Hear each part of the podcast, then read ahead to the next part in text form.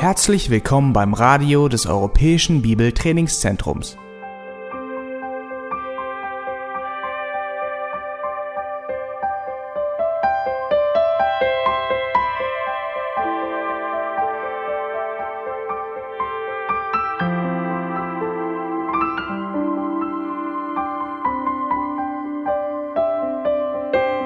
Unser Anliegen ist, dass der folgende Vortrag Sie zum Dienst für unseren Herrn Jesus Christus ermutigt.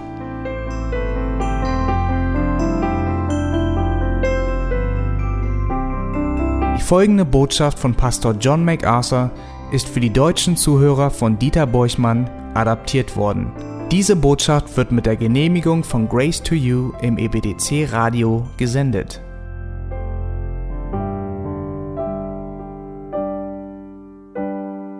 Wir schlagen unsere Bibeln wieder auf bei Lukas Kapitel 9 und wir betrachten gerade die Verse 23 bis 26, heute bis 25. Und diese Worte machen den Kern der Lehre Jesu aus. Und deshalb nehmen wir uns auch so viel Zeit dafür. Wenn ihr fragt, was Jesus gelehrt hat und welcher Teil seiner Lehre am entscheidendsten und am wichtigsten war, und ist, findet ihr das genau hier, denn in Vers 23 spricht Jesus von der Nachfolge. Sagt, wenn jemand mir nachkommen will, das ist von grundlegender Bedeutung für seine Mission. Er kam, um zu suchen und zu retten, was verloren war. Er kam, um die Menschen zu sich zu rufen. Und er sagt, wenn jemand mir nachfolgen will, muss er Folgendes tun. Und hier sind die Bedingungen für die wichtigste Botschaft, die es je auf diesem Planeten, die je vermittelt wurde, die je gepredigt wurde. Es ist die Botschaft der Nachfolge Jesu Christi.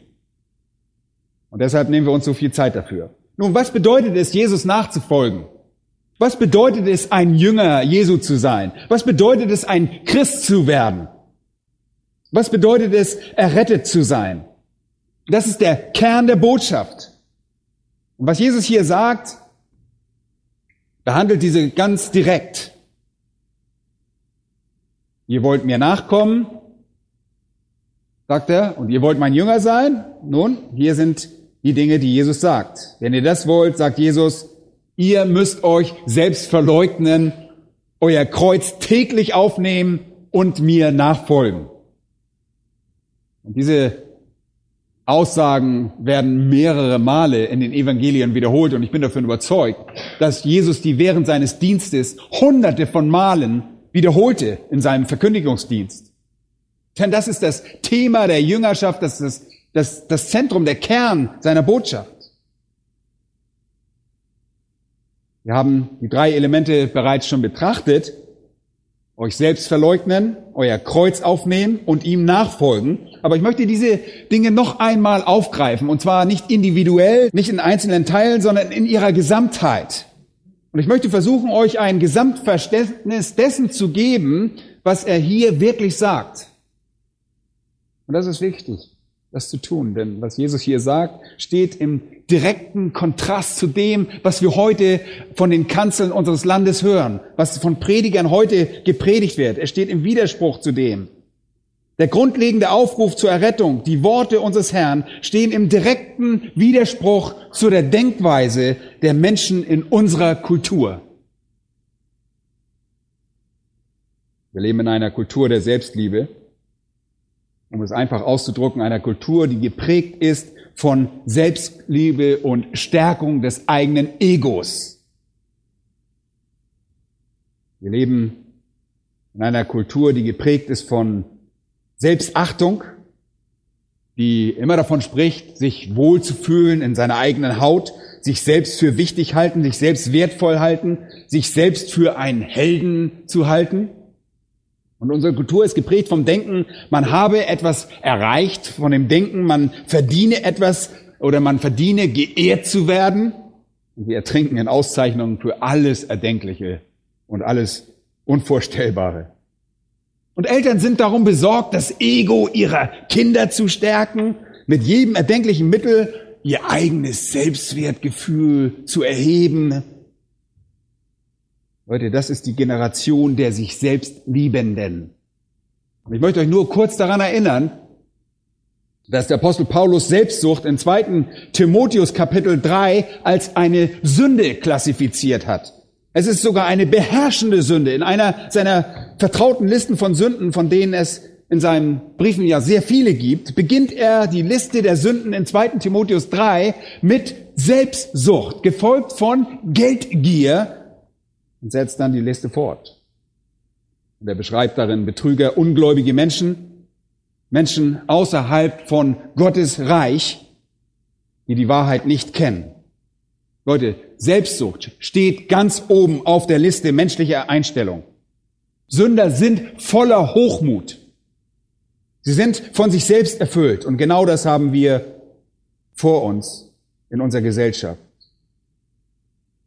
Und das haben wir auch zu einer der prominentesten und dominantesten Tugend in unserer Gesellschaft gemacht, diese Selbstliebe. Hier sind wir also mit dem Evangelium und gehen in diese Generation von Menschen, die nicht nur hochmütig ist, sondern auch die Hochmut, die höchste Tugend aller Tugenden verwandelt hat.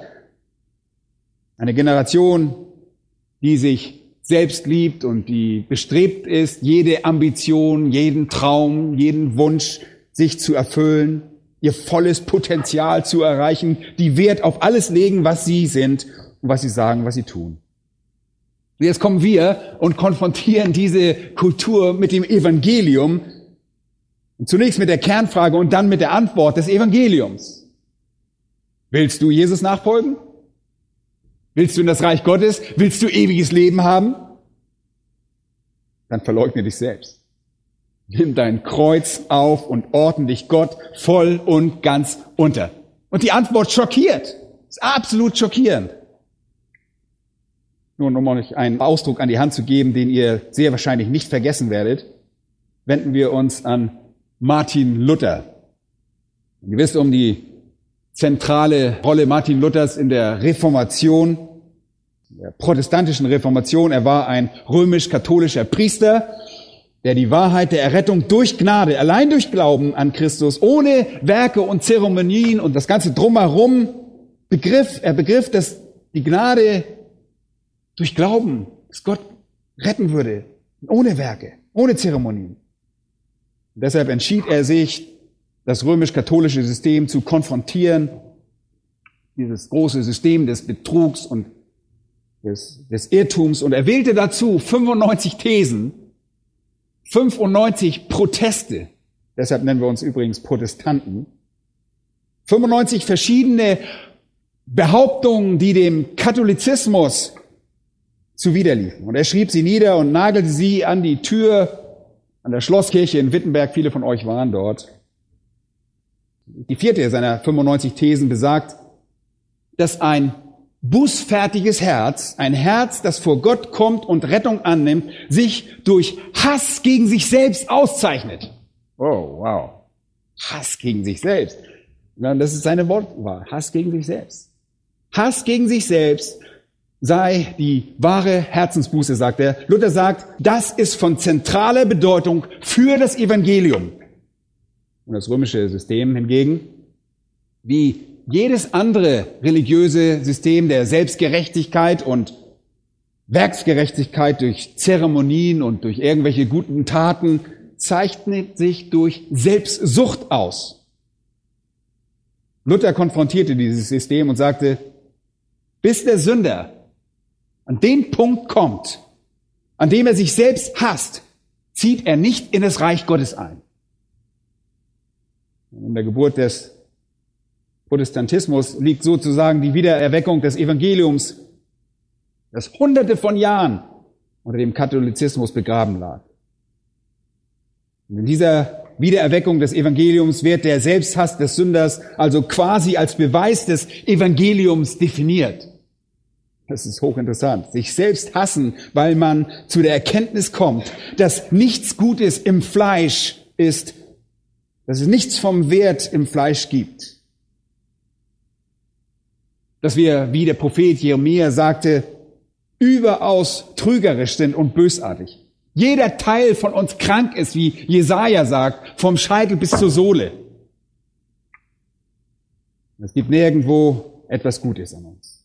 Nichts an uns hat irgendeinen Wert. Nichts an uns verdient Ehre und Lob. Es bedeutet wieder zu der Einstellung, die in den Seligpreisungen beschrieben wird, zu kommen, dass wir geistliche Armut feststellen, dass wir unseren geistlichen Bankrott anerkennen, unsere absolute Bedeutungslosigkeit verstehen. Alles in unserem Leben zu betrachten, sei es Religion oder Bildung oder Moral oder was auch immer. Wie der Apostel Paulus, wie wir das letzte Mal auch schon gesehen haben, gesagt hat, es ist alles Unrat, es ist alles Kot, alles Dreck. Aber ihr Lieben, in dieser Kultur der Selbstsucht verkauft sich das überhaupt nicht. Das verkauft sich nicht sehr gut. Offen gesagt, es ist sogar völlig absurd zu behaupten, ein Mensch könne dem heiligen Gott begegnen und in sein Reich einziehen, ohne von seinen Sünden erlöst werden zu wollen und ohne Sünde zu verstehen, wie sie wirklich ist und verstanden werden muss, dass sie nämlich durchdringend und absolut in unserem Leben beherrschend ist. Diejenigen, die Gott zu seinen Bedingungen begegnen, die vor Gott kommen, Leute, die das begreifen, haben durch die Bank hindurch ein überwältigendes Gefühl ihrer eigenen Sündhaftigkeit. Darum wissen wir alle. Hiob, der gottesfürchtige Hiob, so ist es beschrieben laut Kapitel 1, sagte in Kapitel 42 seines Buches, vom Hören sagen hatte ich von dir gehört, aber nun hat mein Auge dich gesehen. Und er sagte Folgendes. Er sagte, ich hasse mich. Im Hebräischen, ich verabscheue mich selbst. Ich verachte mich selbst, alles, was ich bin, alles, was ich ohne Gott bin, alles, was ich in meiner Menschlichkeit bin. Alles an mir ist so befleckt und beschmutzt durch Gefallenheit und Korruption der Sünde, was ich alles an mir hasse. Der Apostel Paulus sagte, als er an Timotheus schrieb im ersten Brief, Kapitel 1, Vers 15, sagt er, glaubwürdig ist das Wort und alle Annahme wert, dass Christus Jesus in die Welt gekommen ist, um Sünder zu retten. Von denen, was? Ich der Größte bin, sagt Paulus. Paulus selbst hatte nichts an sich, wofür er sich hätte empfehlen können. Und es gab auch nichts an Paulus, für das ihn jemand anderem hätte empfehlen können. Aber heutzutage prahlen Menschen unverfroren darüber, wie großartig sie sind, wie gut sie sind, was sie erreicht haben, wie begehrenswert und wie wertvoll sie sind. Das war Jesaja, der beim Anblick Gottes sagte, wehe mir, ich vergehe. Ein ganzes Selbstbild zerfällt. Zerfällt in Stücke. Und in der Gegenwart Gottes sah er sich nur als elenden Sünder und sprach einen Fluch über sich selbst aus. Er sprach einen Fluch über sich selbst aus, weil er sagt, er sah einen Mann mit unreinen Lippen. Darum geht es hier, das ist Selbstverleugnung. Es geht nicht unbedingt darum zu sagen, oh, ich werde mein Haus verkaufen, mein Geld den Armen geben. Und es geht nicht darum zu sagen, oh, ich, ich werde nur noch in Armut und in Lumpen leben. Und es geht auch nicht darum zu sagen, ich werde mir selbst das verleugnen, was meins ist. Sei es mein physisches Eigentum oder mein Arbeitsplatz oder was auch immer. Es geht darum zu sagen, ich leugne, dass es in mir irgendetwas von Wert gibt.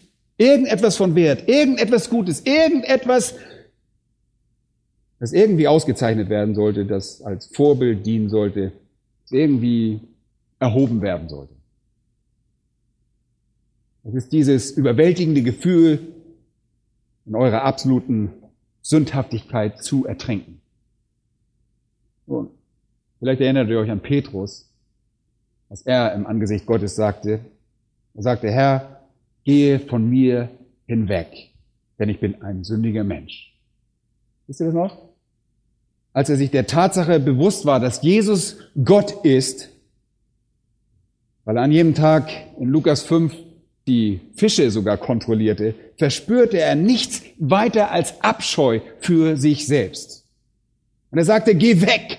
Du solltest nicht mal in meiner Nähe sein. Ich kann es nicht ertragen, dass du mich siehst. Und dieselbe Einstellung finden wir auch in Lukas Kapitel 18 in dem Zöllner, der sein Haupt senkt und nicht zum Himmel blickt, weil er seiner Meinung nach nicht einmal das Recht hat, nach oben zu blicken, damit Gott nicht in das Angesicht eines solchen Bösewichts blickt. Und er sagt, oh Gott, sei mir Sünder gnädig. Und er schlägt sich an die Brust, aber er blickt nicht nach oben. Er blickt nicht nach oben, er blickt nach unten. Er will nicht einmal Blickkontakt mit Gott herstellen. Er weiß, dass er dermaßen unwürdig ist. Und wenn ihr Christ werdet, ist es nicht so, dass ihr plötzlich erkennt, was ihr Gott zu bieten habt. Ha, ein Glück, dass er mich erwischt hat für sein Reich, so ungefähr. Jetzt kann er wenigstens die ganze Welt umkrempeln. Nein. Es gibt viele andere Beispiele in der Schrift von Männern und Frauen, die, als sie Gott sahen, buchstäblich von der Last ihrer eigenen Niedrigkeit, ihrer eigenen Sündhaftigkeit zerschlagen wurden. Und ehrlich gesagt ist das der Kultur, in der wir jetzt leben, völlig fremd. Wir schocken diese Menschen. Deshalb sagen sie, seid ihr von anderen ich, soll ich überhaupt, ja, solche Fragen werden uns gestellt, oder? Seid ihr von einem Stern? Und wir haben gerade gehört, wir haben ein Bürgerrecht im Himmel. Das stimmt. Es ist der Kultur, die auf Selbstsucht und auf der Legitimierung jener Laune basiert, vollkommen fremd. In dieser Kultur sollte man alles, was man sich wünscht, haben. Man kann alles sein, was man will. Ihr könnt eure Träume leben, ihr könnt sie träumen und dann auch ausleben, wie ihr es wollt. Und das ganze Ziel eures Lebens besteht daran, euch alles Erdenkliche zu wünschen und zu erleben, dass es erfüllt wird. Und dann auf eure Rechte zu bestehen, auf Privilegien zu bestehen, auf Respekt zu bestehen, auf Belohnung und auf Ehre und Bestätigung. Heute die Leute, die in Gottes Reich einziehen, bestehen auf keinen dieser, keinen einzigen Teil dieser Dinge. Wir empfinden nach, sind diese Dinge nicht, sind sie dieser Dinge nicht würdig. Menschen, die in das Reich Gottes einziehen, sind buchstäblich überwältigt von Hass für das, was sie sind. Ich hasse mich, was ich bin. Ich hasse, was ich bin. Ich hasse, was ich bin. Ich bin nur Sünde. Das erkennen wir vor Gott. Und das führt wohin? Zu Bußfertigkeit. Das führt zu einer Umkehr, ein Verlangen danach, von dem, was ihr seid, erlöst und errettet zu werden. Denn wenn man das nicht weiß, wovon will man eigentlich errettet werden? Wenn man nicht weiß, dass man Sünder ist. Und das findet sich im fünften Kapitel von Lukas, Vers 32. Jesus sagte, ich bin nicht gekommen, bin nicht gekommen, Gerechte zu rufen, sondern Sünder zur Buße. Ich kann nichts für Menschen tun, die denken, sie seien bereits gerecht. Ich kann nicht mit Menschen anfangen, die von sich selbst beeindruckt sind oder von ihrer Religion, ihrer Moral, ihrem Geld und ihrer Bildung und all ihren Errungenschaften. Ich kann nichts für diese Menschen tun. Für sie bin ich nicht gekommen. Und sie hören auch meine Botschaft nicht. In Lukas 13.3 sagt Jesus uns, wie wichtig diese Bußfertigkeit ist. Vers 3 heißt es, Nein, sage ich euch, sondern wenn ihr nicht Buße tut, werdet ihr alle auch so umkommen. Und er spricht hier vom Tod und von der Hölle, Verdammnis. Und in Vers 5 wiederholt er das, nein, sage ich euch, sondern wenn ihr nicht Buße tut, so werdet ihr alle auch so umkommen. Und er sagt uns zweimal, dass wir sterben und die Hölle kommen werden, wenn wir nicht Buße tun. Die einzigen Leute, die Buße tun, sind Leute, die Sünder sind, die sich ihres eigenen elenden Zustandes bewusst sind. Und deshalb besteht die Aufgabe des Heiligen Geistes darin, was? Menschen von ihrer eigenen Sündhaftigkeit zu überführen. Jesus sagt hier also, wenn du in mein Reich einziehen willst, wenn du mir nachfolgen willst, wenn du Vergebung der Sünden haben möchtest, wenn du ewiges Leben haben willst, musst du damit beginnen, alles zu hassen, außer mir, zu erkennen, dass alles Gute an dir nur wie befleckte Kleider ist, wie Jesaja das sagt. Und du musst alles an dir selbst verachten. Jetzt, da alle deine Verdienste oder all deine eventuellen Gewinne, all deine sogenannten Werke als Verderbtheit umdefiniert werden und du dich als absolut unwürdig gesehen hast, bist du an genau dem richtigen Punkt die Hand auszustrecken und was? Um nach Barmherzigkeit und Gnade zu rufen. Da müssen wir hinkommen. Und die wahre Botschaft des Evangeliums ist, dass ihr damit beginnen müsst, alles zu hassen, was ihr seid. Leute, das verkauft sich so schlecht in unserer Gesellschaft, oder? Und deshalb drehen so viele Prediger heute daran rum und machen es zu einem falschen Evangelium. Leute, wann hört ihr je Prediger darüber sprechen? Das ist weder cool, noch besucherfreundlich. Das kommt bei der langläufigen Kultur nicht auf ihrem eigenen Niveau an. Das kommt nicht, das kommt ihr überhaupt nicht entgegen. Versucht das nur einmal in Gemeinden anzubringen, wo es darum geht, dass Ungläubige sich wohlfühlen, wo, wo Gemeinden dafür sorgen wollen, dass sich Ungläubige wohlfühlen. Leute, wann habt ihr zuletzt jemanden über Selbsthass predigen hören? Fragt euch wirklich. Das ist lange her, oder? Über Selbsthass. Darüber, sich selbst zu verabscheuen, sich widerwillig zu finden, sich selbst zu verachten und sich selbst keinen Wert zu sehen. Es gibt nichts in eurem Kopf, nichts in euren Emotionen, eurem Willen, es gibt nichts an euren Errungenschaften, das wirklich gut ist. Es gibt nichts, das der Ehre oder das irgendeiner Belobigung würdig ist. Es gibt nichts, was als Vorbild etabliert werden könnte. Nichts. Im besten Fall ist es menschliches Gutes, dass ohne die Macht Gottes die Herrlichkeit Gottes eine Art, eine Art schlecht gut ist. Jesus hat immer Sünder dazu aufgerufen, sich selbst zu hassen. Und die Botschaften Gemeinden heutzutage fragt, bist du nicht erfüllt? Hast du das Gefühl, deine Träume werden nicht Wirklichkeit? Fühlst du deine Lehre in deinem Herzen? Komm zu Jesus und er wird dein Herz ausfüllen. Er wird dir alle deine Wünsche erfüllen. Das ist eine Lüge. Das ist nicht richtig.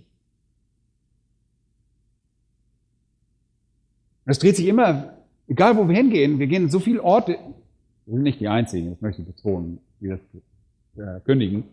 Aber es gibt so viele Orte, wenn wir dorthin gehen, die sagen, komm zu Jesus und er gibt dir, was du willst.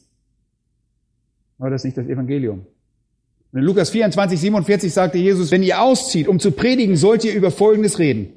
Buße und Vergebung der Sünden soll in meinem Namen verkündigt werden unter den Völkern, beginnend in Jerusalem. Wisst ihr, was er da sagt? Fangt nicht an, wenn ihr aus der Stadt heraus seid. Fangt hier am Ort an. In Jerusalem. Oh, Leute, das das war eine schwierige Sache. Wenn ihr hier in Jerusalem direkt anfangt, wo diese Botschaft total unbeliebt ist, dann wird es euch nicht sehr gut gehen. Fangt hier an und von hier aus könnt ihr überall in die Welt ziehen, zu jeder Nation auf diesem Planeten und dasselbe tun. Ihr verkündigt das im Namen Jesu. Den Menschen werden ihre Sünden vergeben, wenn sie Buße tun. Wenn sie Buße tun. Und Buße ist das Produkt von Selbsthass. Es ist das Produkt der Einstellung aus den Seligpreisungen. Menschen tun Buße, wenn sie sich selbst betrachten und sich für das, was sie sehen, schämen. Und das müssen wir, wenn wir uns das selbst angucken. Wenn sie sich selbst betrachten und angesichts dessen, was sie sehen, ein gebrochenes Herz haben, dann erfahren sie Gottes Gnade. Es ist eine Neuausrichtung ihrer gesamten Selbsteinschätzung, die besagt, ich bin nichts, ich bin weniger als nichts, ich bin sündhaft, jämmerlich, und zwar bis ins Innerste. dieses, das Erreichen dieser Erkenntnis, Leute, ist kein menschliches Werk. Wir das auch schon letztes Mal betonten. Das ist kein menschliches Werk. Das ist keine Erkenntnis, zu der ein toter und blinder und tauber und hartherziger Sünder alleine gelangen kann. Der Sünder wird sich dessen nur bewusst werden, wenn er dem Wort Gottes und dem Geist Gottes ausgesetzt ist. Wenn der Geist Gottes das Wort Gottes nimmt und den Sünder aufrüttelt und ihm den wahren Zustand seines Herzens zeigt und bewusst macht. Aber wie kann der Heilige Geist das tun, wenn es niemand predigt? Deshalb heißt es im Römerbrief, wie sollen sie hören ohne einen Prediger? Jemand muss das sagen. Und der Aufruf zu Buße ist kein Befehl, euer Leben ins richtige Lot zu bringen, bevor ihr zu Christus kommt. Es ist eine völlige Umkehr eurer Meinung über euch selbst und beinhaltet jeden Teil von euch. Und im Griechischen gibt es im Neuen Testament, das in Griechisch geschrieben worden ist, gibt es drei Worte für Buße und sie illustrieren sozusagen drei Elemente der Buße. Da gibt es zum einen das Wort Metanaeo, das an einigen Stellen verwendet wird. Es wird in Lukas 11, 32, Lukas 15, 7 und 10 benutzt. Und dieses Metanoeo drückt im Wesentlichen eine Umkehr eurer Denkweise aus, eurer Einstellung. Ihr ändert eure Einstellung. Diese Art der Buße hat also mit dem Verstand zu tun. Denken, Verstand, ja. Ihr müsst ändern, wie ihr euch selbst seht. Euch so sehen, wie ihr wirklich seid. Euch so sehen, wie die Schrift euch beschreibt.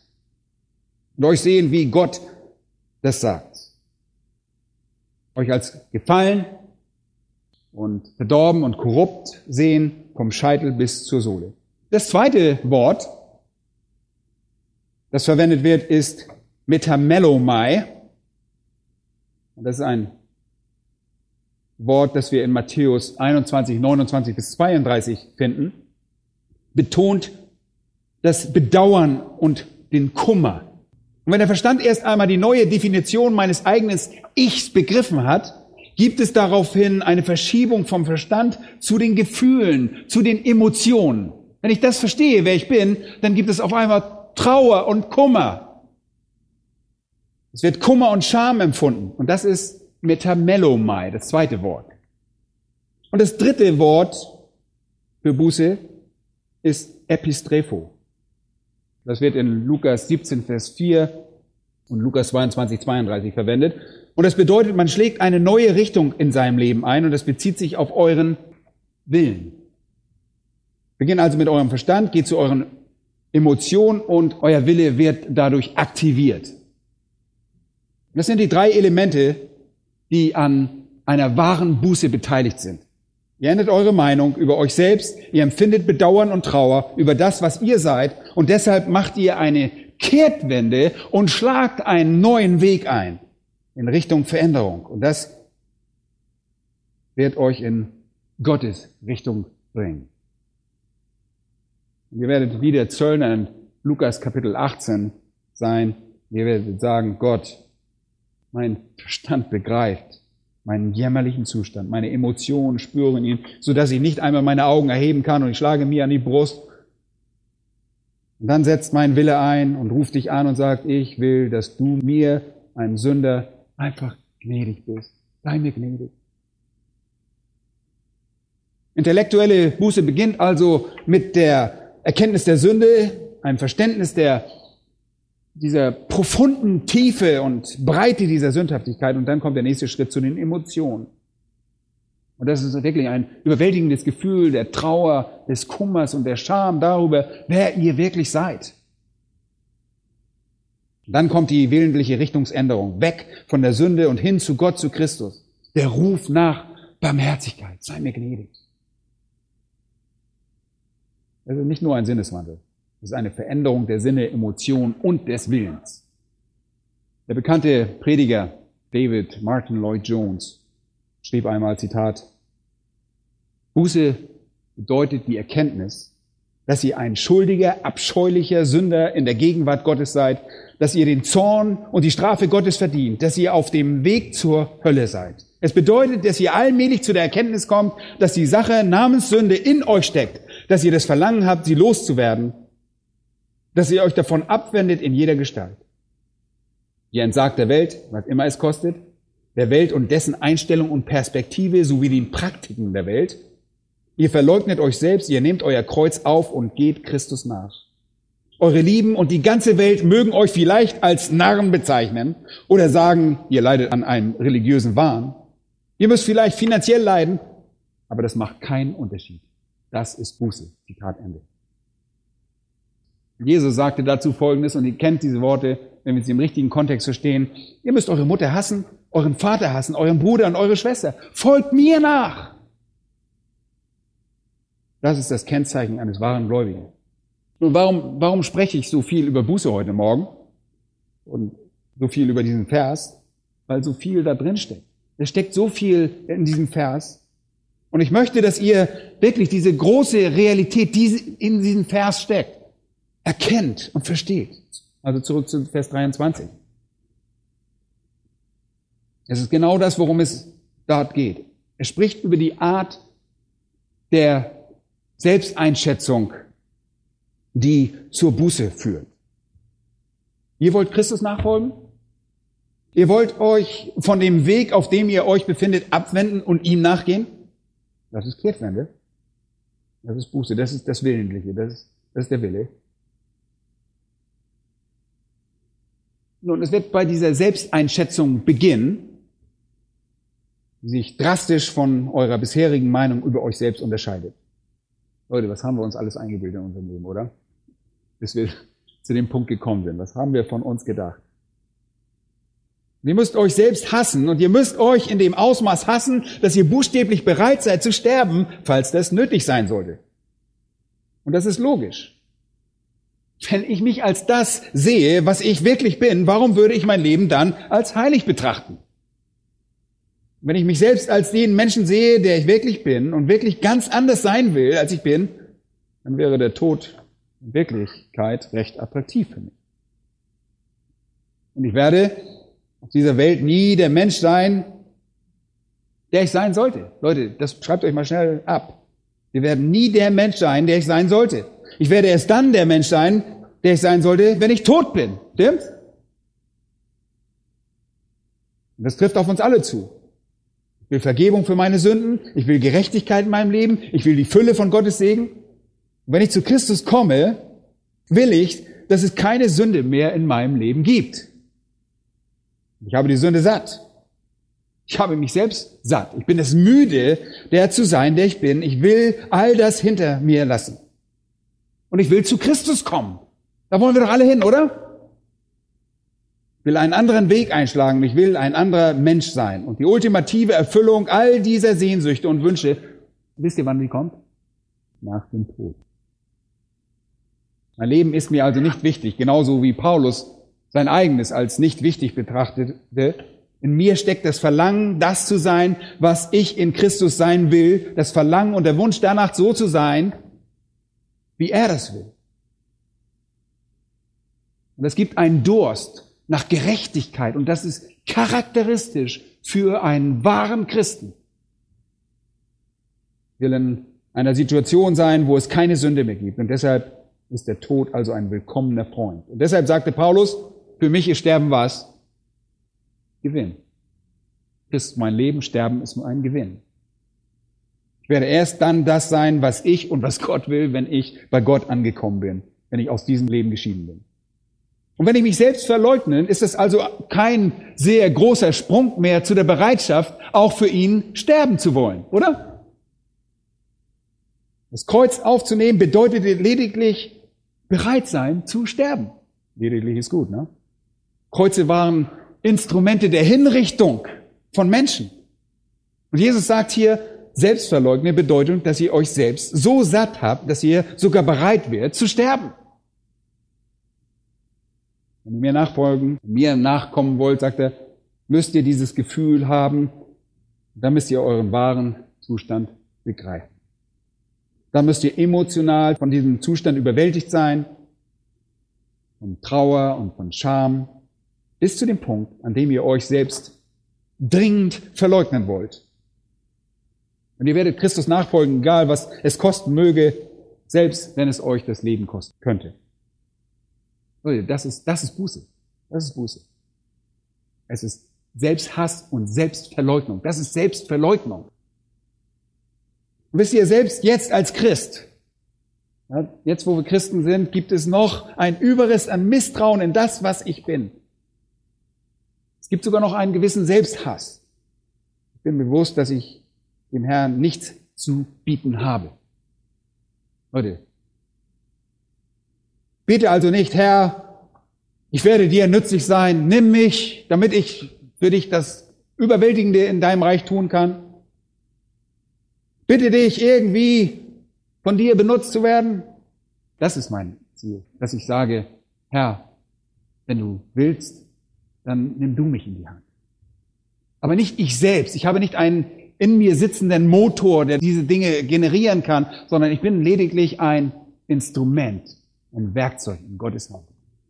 Und das Erstaunliche ist, dass er in seiner Gnade kommt und mich aufnimmt. Mich als ein Werkzeug benutzt. Und wenn ich ein Werkzeug bin, das Gott benutzen kann, dann reicht es mir, dass Gott dieses unwürdige Gefäß benutzen kann, diesen Tontopf oder Nachttopf, ja, den Paulus beschreibt im zweiten Korintherbrief, dann ist das Glückseligkeit, dann ist es ein Segen für mich. In mir steckt nichts vom Wert, nichts Nützliches. Und wenn ich dann an den Punkt ankomme, an dem ich von dem erlöst werden will, was ich bin, und an den Punkt ankomme, wo ich mich selbst hasse, werde ich keine Grenzen setzen. Ich werde Gott nicht sagen, aber das darfst du nicht und das darfst du nicht und dies willst du nicht. Sollst du nicht von mir? Nein, wir werden ihm bereitwillig sagen, Herr, nimm mich, ich bin. Ich werde nicht sagen, nun Gott, du darfst nur so weit gehen und dann kannst du dies und jenes haben, aber das nicht. Es ist, es gibt eine völlige Hingabe, weil es nichts gibt, an dem wir festhalten. Es gibt nichts Wertvolles. Und das wird in Apostelgeschichte 20, 21 mit rettendem Glauben auf Gott ausgerichtete Buße und Glauben an unseren Herrn Jesus Christus verknüpft, sodass Errettung denen gewährt wird, die ihm nachfolgen wollen. Und der Grund dafür, dass sie Christus nachfolgen wollen, ist, dass sie an ihn glauben. Aber der Glaube, der rettet, ist ein reumütiger Glaube. Jesus versuchte immer wieder, die Menschen in seinen Verkündigungen an diesen Punkt zu bringen. Genau dahin zu bringen. Und die Menschen, die sich der Botschaft Jesu am meisten widersetzt haben, waren die Leute, die am meisten von sich selbst eingenommen waren und die höchste Meinung von sich hatten. Ja, ist das nicht so?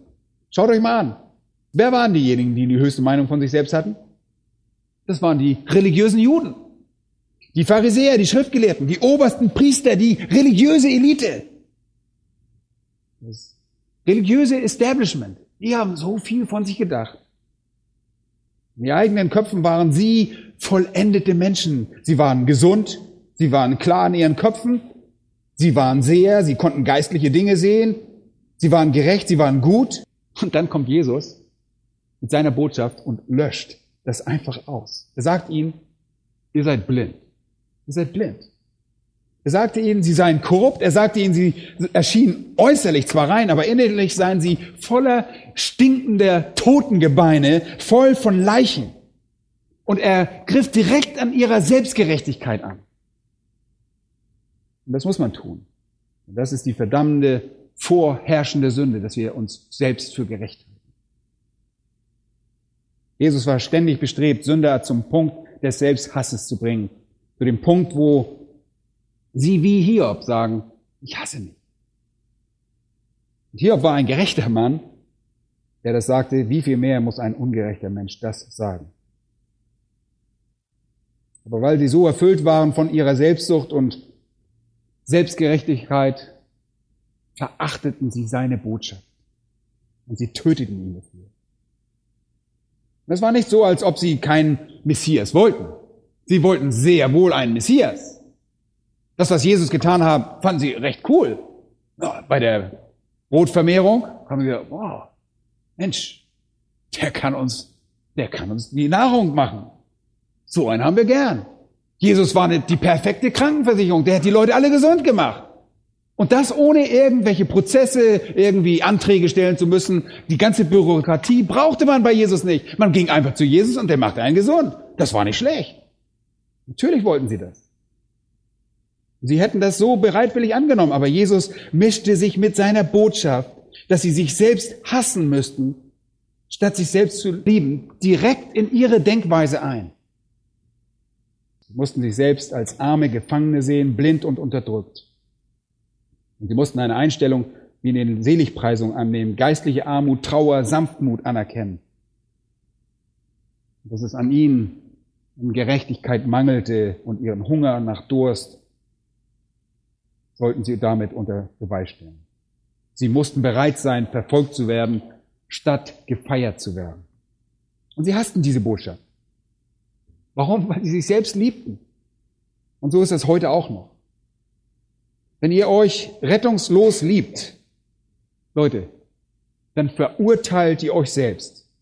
wenn ihr euch liebt, hasst ihr seine Botschaft. Und deshalb sagte Jesus Matthäus 21, 31, Matthäus 21, 31, die Zöllner und die Huren kommen eher in das Reich Gottes als ihr. Zöllner waren die übelsten Leute der damaligen Kultur, am meisten verachteten und gehassten Menschen in Israel. Sie hatten ein römisches Besteuerungsfranchise gekauft und dann nötigten sie den Menschen das Geld ab. Und das taten sie mit Hilfe von Schlägertypen und Dieben und gewaltsamen Menschen, die das taten, was sie tun mussten, um an ihr Geld zu kommen. Und könnt ihr euch vorstellen, ein religiöser Führer in Israel zu sein und Jesus sagt das direkt zu euch? Zöllner, die man anspuckte oder Prostituierte, werden vor euch in das Reich Gottes einziehen. Warum? Weil die Wahrscheinlichkeit größer ist, dass sie sich selbst verabscheuen, als dass ihr es tut. Es ist sehr wahrscheinlicher, dass sie durch Nachdenken erkennen, wer sie sind. Moralischer zu werden kann deshalb bedeuten, sich weiter vom Reich Gottes zu entfernen. Das ist die Gefahr des Moralismus. Etwas Gutes daran, in den Konsequenzen krasser Sünden zu leben, ist das, dass das die Kraft hat, euch bewusst zu machen, wer ihr wirklich seid. Menschen werden Christen, wenn sie verzweifelt genug sind, wenn sie den totalen Punkt der Panik erreicht haben, weil sie errettet werden wollen. Sie wissen, dass sie buchstäblich im Meer ihrer eigenen Sünde untergehen. Der verdorbene Abschaum Israels würde seine Sünde sehr wahrscheinlich eher erkennen als die selbstgerechten religiösen Menschen Israels. Und hört euch einmal das an. Es gibt nie Errettung. Es gibt nie Errettung für jemanden, der keine Buße tut. Buße muss immer geschehen. Leute, ohne das Evangelium Jesu Christi könnt ihr nicht errettet werden. Und das bedeutet, ihr müsst an denjenigen glauben, der für euch gestorben und auferstanden ist, den Herrn Jesus Christus. Und all die Wahrheiten, die über ihn gesagt werden, müsst ihr annehmen, wie sie da stehen. Da gibt's nicht keinen Weg zwischendurch. Mittlerweile sind wir in unserer Kultur, hören wir von einigen Leuten, wir hören, dass sie Dialoge mit Leuten anstreben und sagen, ja, die erkennen auch an, dass da irgendein Schöpfer ist und dadurch sind sie doch schon allein gerettet dass sie das erkennen. Wie können sie das denn da im hintersten Dschungel überhaupt wissen, dass es Jesus ist? Man braucht doch nicht Jesus, das reicht doch. Leute, damit wird das Evangelium sozusagen überflüssig.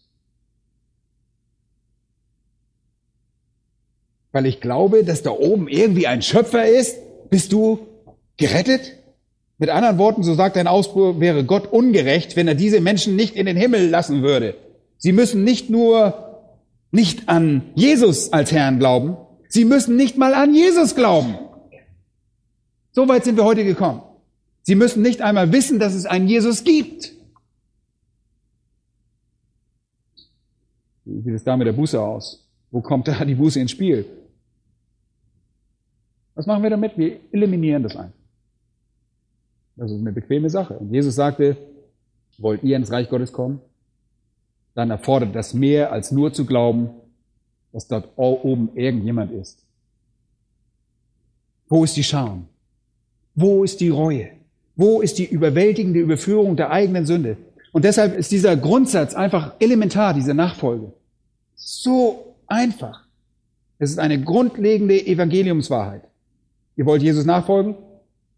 Leute, dann hasst euch selbst.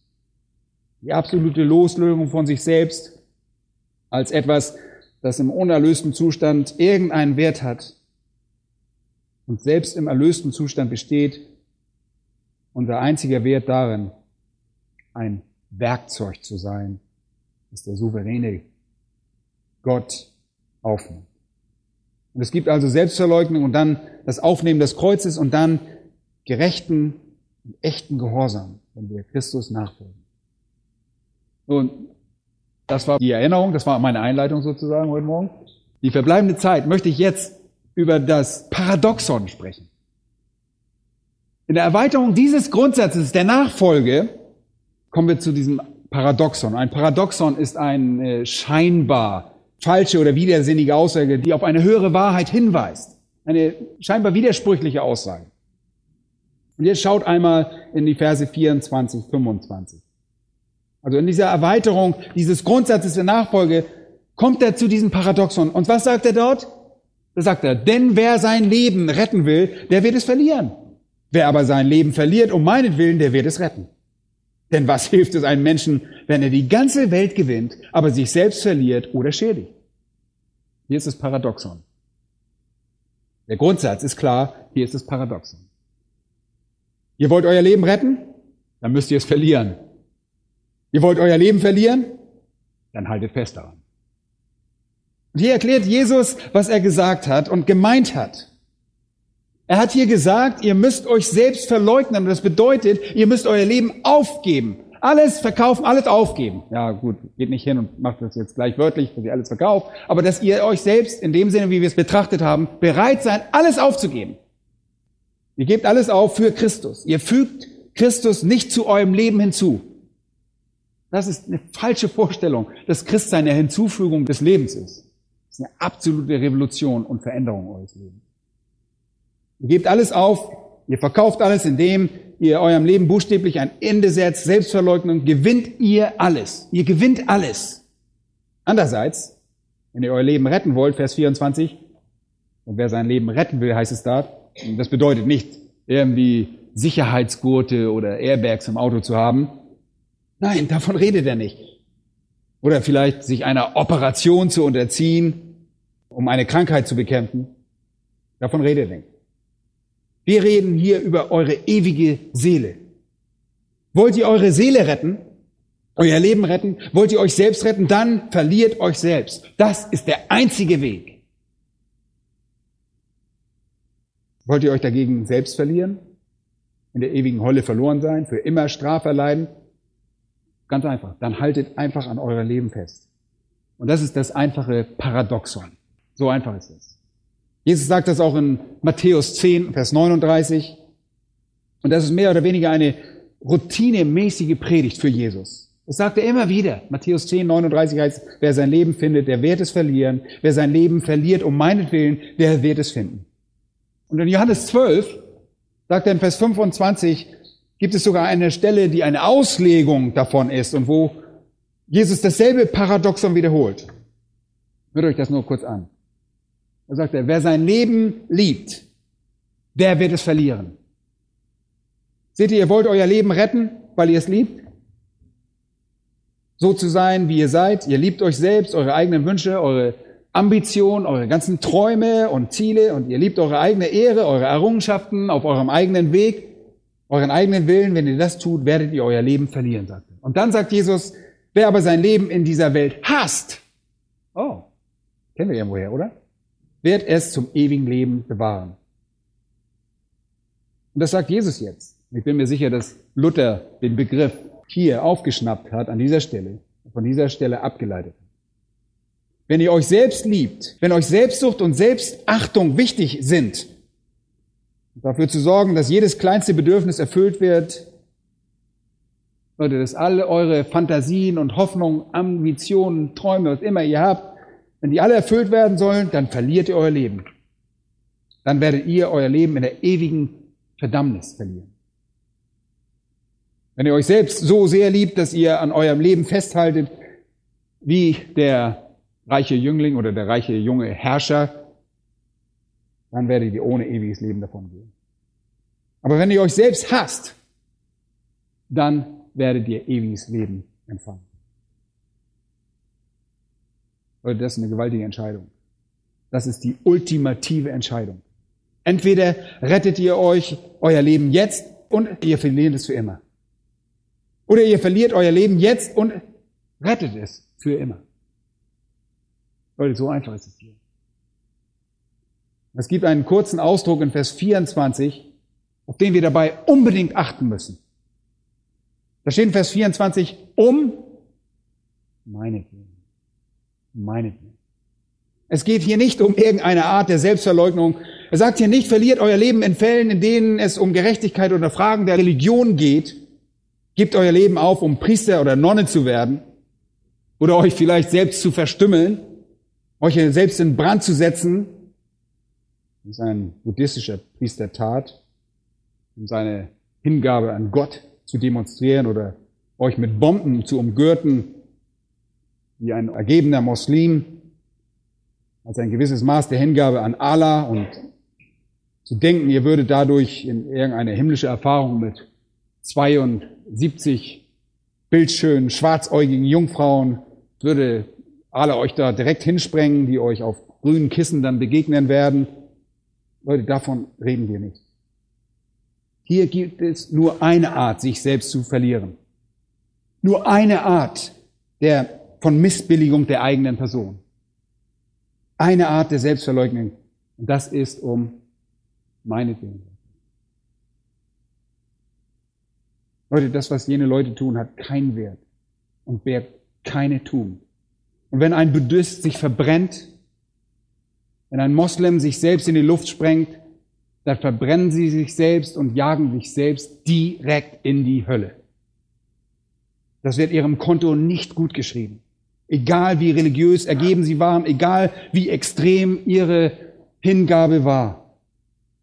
Leute, Jesus redet hier davon, dass ein Mann sein Leben hinter sich lässt, sich selbst verleugnet, sich selbst hasst angesichts der Verzweiflung aufgrund seines sündigen Zustands und sein Leben Christus übergibt, um meinetwillen. Das bedeutet wegen mir.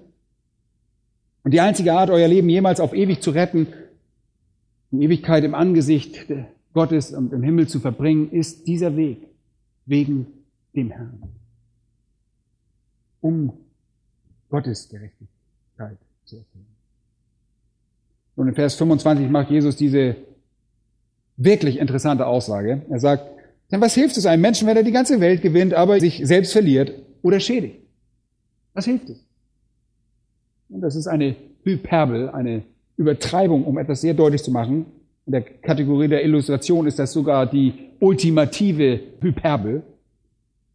Jesus sagt, weiß, was ihr denkt. Ihr denkt, nun, ich bin gewiss ein guter Mensch und habe dies und das erreicht und diese und jene Ehre und diese Ambition und diesen Wunsch und ich möchte dieses und jenes tun und habe ein paar eigene Pläne.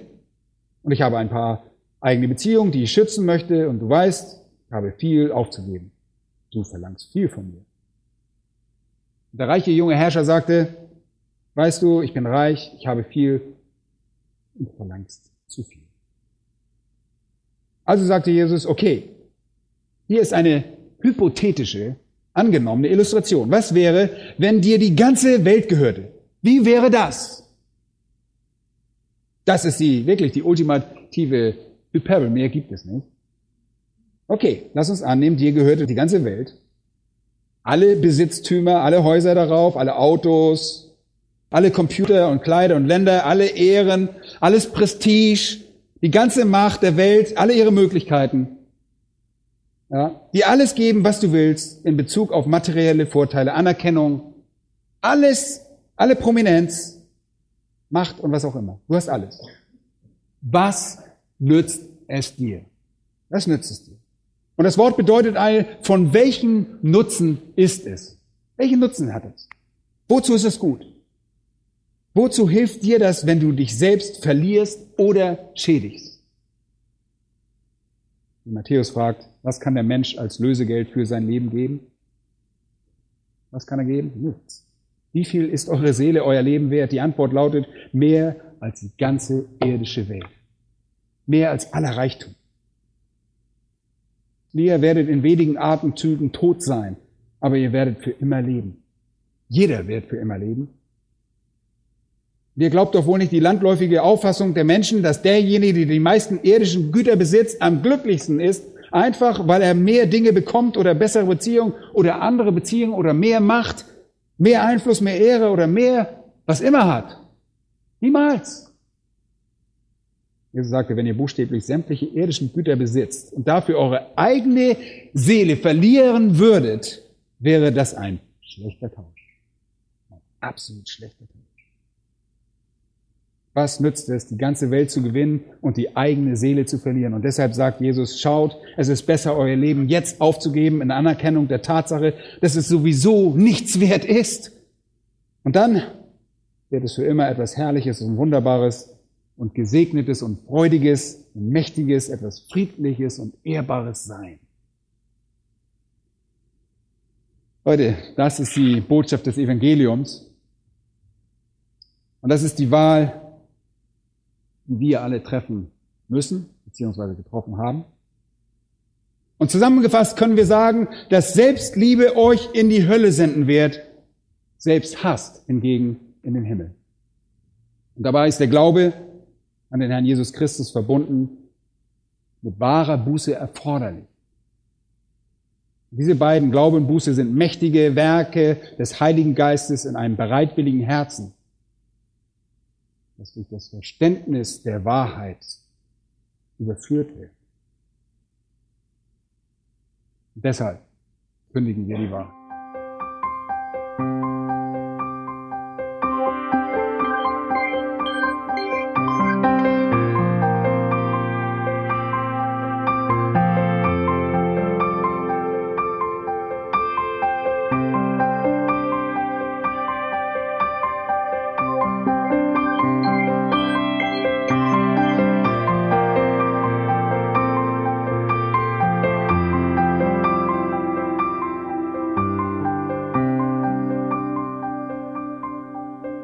Alle Vorträge unseres Programms, Bücher, DVDs und vieles mehr können Sie bei uns unter www.ebtc-media.org erhalten.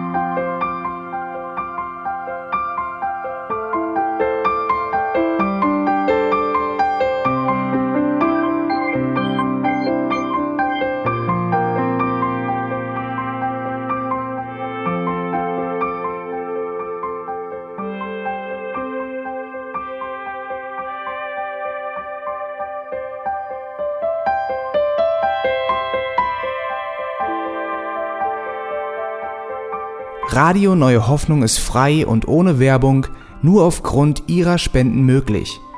Wenn Sie weitere Informationen dazu finden möchten, wie Sie Radio Neue Hoffnung unterstützen können, besuchen Sie die Webseite www.rnh.de.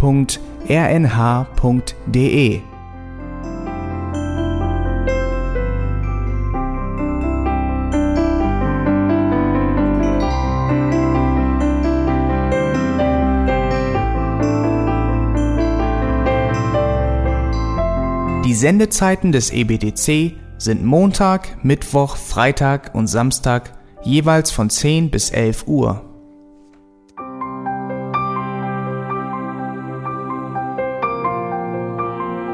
Sie finden uns im Internet unter www.auslegungspredigt.org. Eine E-Mail können Sie uns senden an radio@auslegungspredigt.org. Telefonisch erreichen Sie uns unter 0049 30 60 988 610. Unsere Postanschrift ist EBTC Havelländer Ring 40 in 12629 Berlin, Deutschland.